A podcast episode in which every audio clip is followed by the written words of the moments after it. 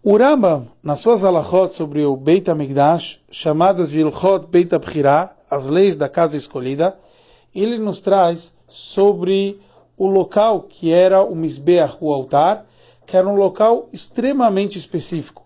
Um local onde Adam Rishon, o primeiro homem, já veio de lá, já fez Korbanot lá, Noach, e assim Avram Avinu etc. Logo surge a pergunta, por que ele precisa nos falar que esse local é um local especial? Porque todos eles fizeram lá korbanot, oferendas.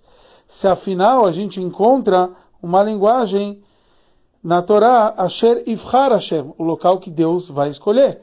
Então isso vem da Bchirá, da escolha divina, e não de ser um local que a gente trabalhou e foi elevado através do nosso serviço.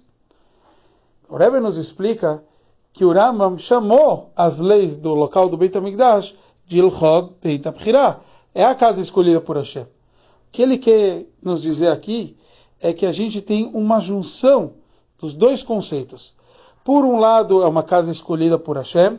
Por outro lado, o local do Beit HaMikdash tem uma vantagem muito grande de ser um local kadosh, um local sagrado, pelo trabalho feito naquele local e demonstra que isso é eterno, que em todas as gerações isso foi ocorrendo fatos históricos e sagrados aonde continuou e perdura aquela escolha divina naquele exato local.